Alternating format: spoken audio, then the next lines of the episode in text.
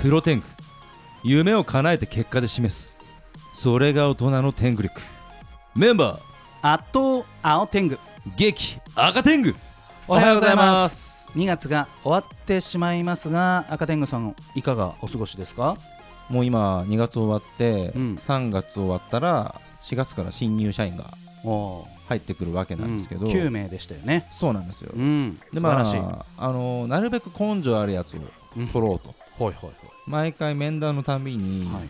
僕はあのスポーツやってますかとか。うん。なんかその精神的に自分が強いみたいな感じのところがあったら教えてくださいみたいなことを言ってるんですけど、あのちょっと体スポーツの方はうん。やってないんですけど、うん。遠洋漁業に行ったことがありますっていう。すごくないそれ。結構何ヶ月単位とかになりますよね。でバイトって何かしてましたかって言ったら、うん。貝の養殖をしてましたみたいな感じで、パッと想像できないですうね、ん。なんかもう振り切ってるなっていう。個性的なうん。新入社員の方々が。船の上で過ごしてたんで、体力には自信がありますっていう絶対そうでしょうね。なんかレベルが違うなっていうのがあるんですけど、船酔いもね乗り越えて頑張ってきた人たち。なんかちょっとなんかメンタル的にはすごいなと思ってたんですけど、うんうん真面目すぎてほあの入社までにう、うん。やらねばいけないことがはい、こなせていなくって自分の中で決めたことが、別に会社からそういうことを提示してるわけじゃないよね、まあこれ入社まこういうことまでやっとけばいいんじゃないのっていうのは提示はしてるんですけど。準備としてね、うんあのそれよりプラスアルファをやろうとしたんだけど、うん。プラスアルファができませんと。うん、申し訳ございませんみたいな感じの連絡が来てまして、なんて返すの？こういうモチベなかったなといやなんか思ってるんですけど。なんか申し訳ないって思うその感情がまたなんかすごく素敵ですよね。うん。なんか全然申し訳なくないんだけど。なんかまあなんか今の世代って言っちゃあれですけど、うん。令和に珍しいタイプだなっていう感じなんですけど逆になんか新入社員で入る前とか、青天狗がそういう感じのマインドってありました？新入社員で入る前はうーん。まあその入る会社をちょっと覗きに行ったりとか、あのどんな感じなのかなっていう下調べはさすがにしたかなっていうのはありますけれどもなんかもうしっかり準備してもう初日から戦力になるぞみたいなモチベーションはすいませんなかったです。はい。ちょっとあれですねよくないんじゃないですかそれは、いや結構前の話なんで、はい。だまあ僕転職も何回かしてるんですけど、はい。猿から日本に。いやそういう転職じゃないよね。あの転生でしたね。なんですかね。やっぱり年下の方が上司になったりとかっていうのもね、はい。転職を経験するとあるんで、はいなんかそういうところでなんかこういろいろともやもやしながらもでもそこが全然気にならなくなってあの円滑に仕事ができるようになって、まあ、年齢とか関係ないよねみたいな境地に立ったっていう思い出はありますけどね。今って自分ようりん。年上の人ってうん、雇用します、雇用は、えっとまあ、そのバーが、まあ、5月から始まるんですけれども、はい。えー雇用しますね。あするんですね。しますします。50代のその理由は？うんやっぱりその銀座っていうこともあって少し落ち着いた雰囲気を出したいなっていうところからその若いお姉様に立っていただくよりは少し落ち着いた女性に立っていただいてその方の人脈もうまく使って大人のカウンターにしたいなっていうなるほどはい、ね、イメージがありました。赤天狗さんはもう上には全く興味がない。上は僕は一生雇用しません。なんでですか？えー差別じゃないですか？差別じゃないですね、うん、なんですか？あのいやまあ過去の事例から、うん。あの統計を取って、はい。よろしくないっていう判断と、うんあと僕の周りの経営者とかでも、はい。上を雇用したことによって横領やその他諸々の悪舐事につながるる人がいっぱいいましたので、そういった、えー、とことを防ぐためにわかりました。いいのかなというところですかね。ここ膨らませるとキリがないので次に行きたいと思います。天狗工房の社会一曲よろしくお願いします。聞いてください。第二社科豪快アブソリュートライフ。さあ第405回2月27日のプロ天狗は私青天狗と赤天狗は？お届けしております。いえいえさあ今日も素敵な方がゲストで来てくださいました。それではよろしくお願いします。はい、二重丸天こと二丸周一です。よろしくお願いします。お願いします。そして初登場よろしくお願いします。えー、ド S 天狗こと上ステツトです。お願いします。お願いします。よろしくお願いしパまワーワード。いきなり来ましたね。すウエスさんド S なんですか？えいきなり突っ込みますね、それ。うんすごい気になってちょっと無視できないなって。いやもうちょっとジャブから入るもんかなと思ったんですけど、いやなんか人に性癖を聞くときはまず自分からさらしていただけると嬉しいんですけど、確かに。なんか S と M はどっちなんですえっとか？僕はもしかしてド M かもしれないなっていうのは。確かに今日着てるね服もなんか人にビリビリに破かれてうるさいな。確かにそういうことじゃないんですけれども、はい、ああそっか。いや僕は S とか M とかないんじゃないかな。普通じゃないですかね。あ待って待って待 いやーその天狗名だからいやいやいや。さらしちゃったけど僕みたいいなやーまあまあでもこういうこと言うやつは M 寄りではないかもしれないですね。なるほど。さあそんな上さん改めて職業など含め自己紹介お願いできますか？えっとそうですね。職業はえっ、と作家とまああとプロデュース業とかなんかいろいろやってますので、うんまあ物語制作に関わるいろいろやっている感じです。ねさあそして先週もご登場いただきました二重丸天狗こと二丸修一さん改めて自己紹介お願いしてもよろしいでしょうか？はい、ライトノベル作家をやっております。基本的にはライトノベル作家でもその電撃文庫というところであの、一応代表作は幼馴染が絶対に負けないラブコメという作品でアニメ化もさせていただきました。はいということでねもう今超大忙しの二0さん。そして上須さん自分でも書いて人のプロデュースもするっていう立ち位置ですか？そうですね。小説のプロデュースはまあしてないんですけど、うまあ、朗読劇であったりだとか、うん。まあ、プロデュースではなくて、まあ、例えばそのシナリオのディレクション的なところで、まあ、ゲームの仕事をしたりですとか、まあ、なんかオリジナルアニメの企画をちょっといろいろやろうよって話がまああったりだとか、うん。まあ、仲間内でちょっとインディーズゲームみたいなのやろうかとか、うん。なんかまあ悪巧みとかを結構今いろいろいただいている感じですかね。へー。ウエスさんのうん。タイトルを聞いてもらっていいですか、タイトル、はいラノベのタイトル。ああ。ぜひ教えてください。放送して大丈夫なんですか？僕の作品のタイトル。えーうん。まあ、でも作品ですからね大丈夫だと思いますよ、あーじゃあえーっとうん、とりあえず、はいはい。赤天狗と,、はい。えーっとちょっとまあご縁があるタイトルが一つあって、それは、えーっとはぐれ勇者の鬼畜美学、まあ、読み方はエステティカなんですけど、はぐれ勇者のエステティカっていうタイトル、まあ、それははい。ラジオノベルで一本あるのと、はい。まあ、あとそれはアニメ化までいってるのと、もう一本はす新米魔王のテスタメント、まあ、契約者で書くんですけど、新米魔王のテスタメント、そちらもまあなんかアニメ化までいったりとかっていうのがまあ代表作になってると思います。エステティカなんとはいあの赤天狗会う前にうん。やってたんですよ、へこれ CG 監督で入ってて。そうなんだ、はい。なんか見てみたらね10年前とかでしたよ。そうですよね。ねなんであのうん。10年前にあの、運命は交錯しなかったんですけどもちょっともう 付き合いはあったみたいな感じで。仕事を通じてあったということなんでですね。本当去年ぐらいになんかまあ食事会みたいなところでまあちょっとニアミスしつつ、はい本当つい先日また別の食事会でがっつり会って話してっていう風な感じでそれでちょっとまあ今日のみたいな。うんあれっつって。ね本当に。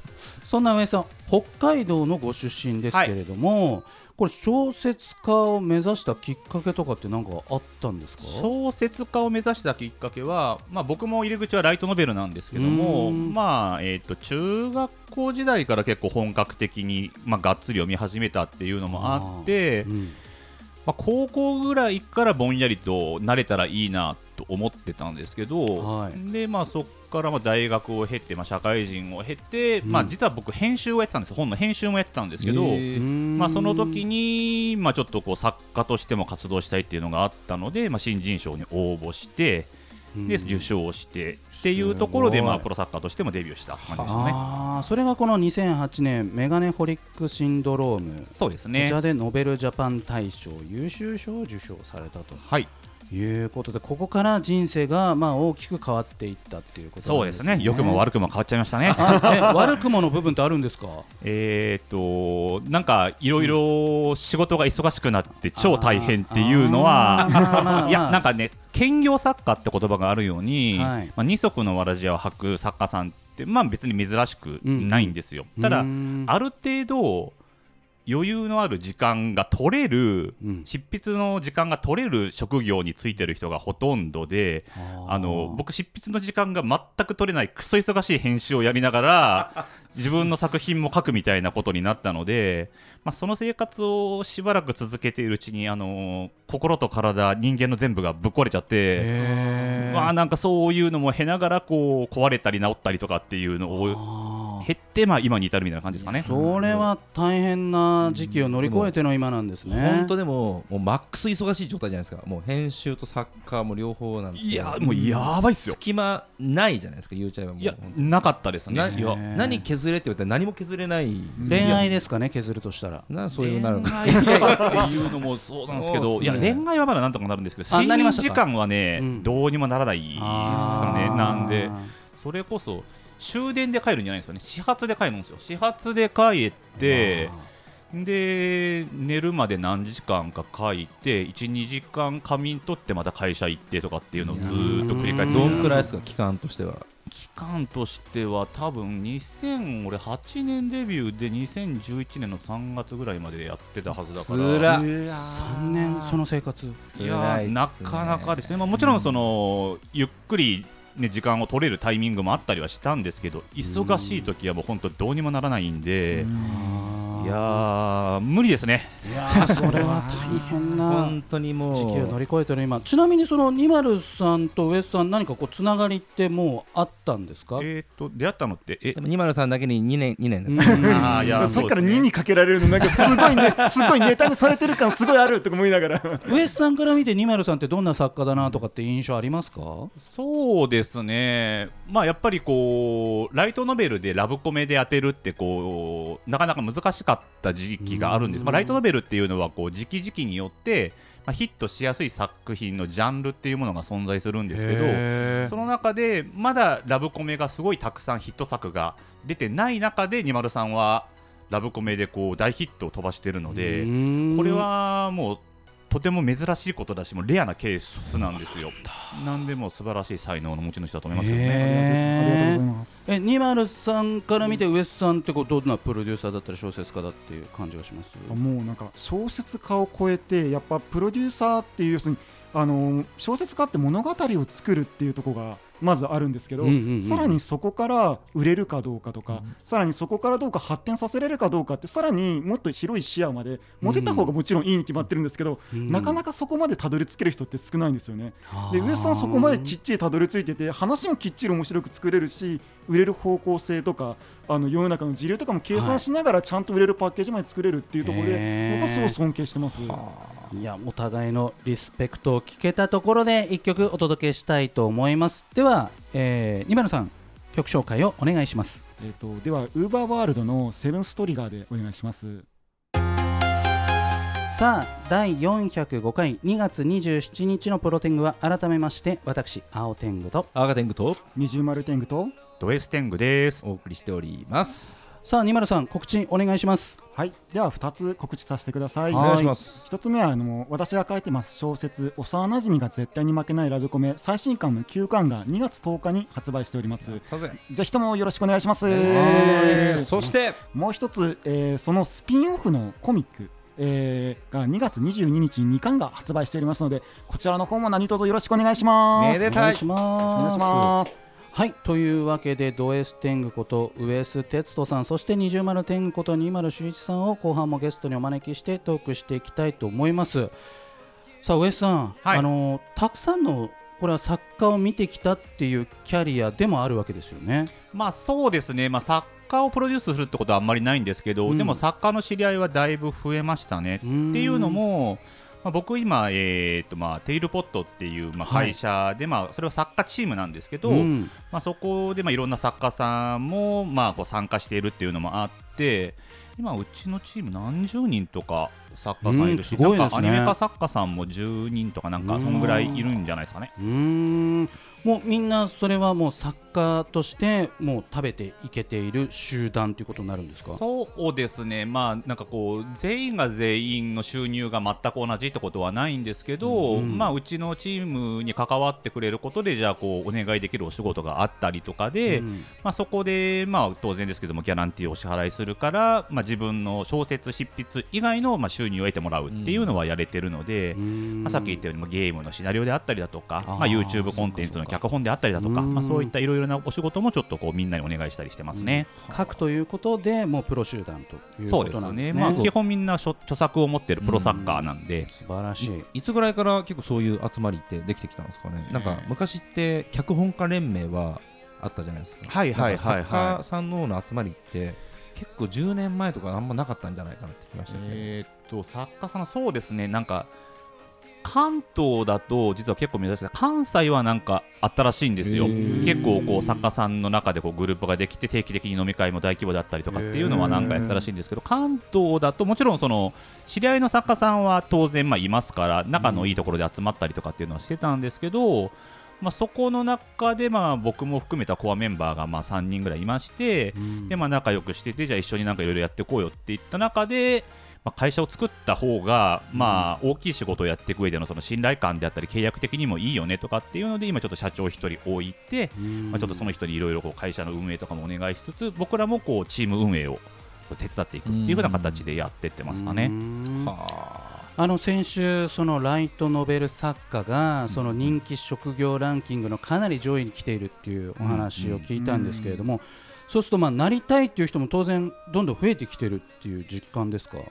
そうですね、えーと、なりたい人が増えてるかどうかはわからないんですけども、えーと、プロ作家になるっていうルートが結構今、いろいろ増えてきてるんですよ。で前はやっぱこう新人賞っていう、まあ、その各出版社さん、各レーベルさんが、まあ、年一ぐらいで開いてるようなところに、まあ、応募して、はい。まあ、何千作品とか、まあ、1000作品とかそういった中から、まあ、受賞するタイトルを選んでその人たちが、まあ、本当選ばれし数名がプロ作家になるって感じだったんですが、ライトノベルっていうそのジャンルでいうと、えーでまあ数年前からその小説家になろうっていうものがものすごいこう流行っていった中でそこは、えー、と自作の作品をこう投稿できる自由に投稿できるまあサイトなんですね。でそこで、えー、と人気をすごいたくさん獲得していった上位作品には出版社さんが書籍化しませんかっていう声をかけてくるんですよ。へー。まあ、そうなるとそちらのルートからもプロになれるっていうのがああるんで、うん。逆に漫画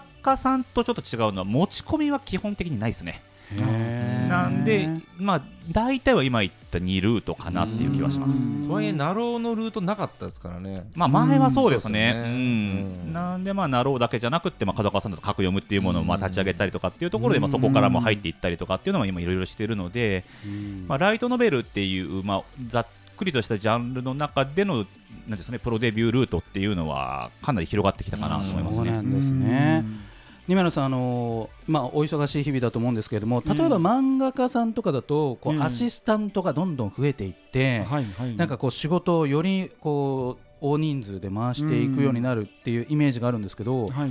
これあの書くなんでしょうね。漫画を書くというよりは文字をどんどん書いていくっていうおん。職業だとこれはアシスタントっていうのはつけられるものなんですか？あつける人もいるっていうのは聞きますけれども、うん。基本的には多分皆さん自分で書いて自分で。あの本当にこれはもう早く書く人と遅く書く人の差もあって、はいその人それぞれではあるんですけれども、文文字って結構癖が出ちゃうんですよね。あの漫画家さんって例えばベタを塗るとかだけだったら多分個性は出ないんですけどうん。文章って結構個性も出ますしあのやっぱアイデアとかもやっぱりうん。自分でちょっと考えないとっていうところもあると思うのでうん。基本は皆さん一人でやってると一思います。逆にこういうプロデュース業みたいに上さんみたいにあの、うん。複数でもともとやることが大前提の例えばゲームとかなんか初めから一人で全部やるわけはないのでそういう場合なんかですとまた別だとは思いますけれどもっていう感じですね。ど。ということなんですね。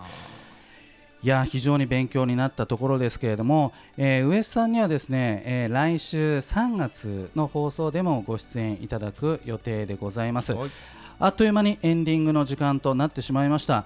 えーということで、二丸修一さんは、えー今週ここまでとなります。2週続けてありがとうございました。ありがとうございました。さあ、それでは上さん、ラストナンバーの紹介をお願いいたします。はーい、えー、と僕と赤天狗の思い出の作品から、え本当ー、美里亜紀さんで「愛のせいで眠れない」来たまた来週、さよなら。さようならさようなら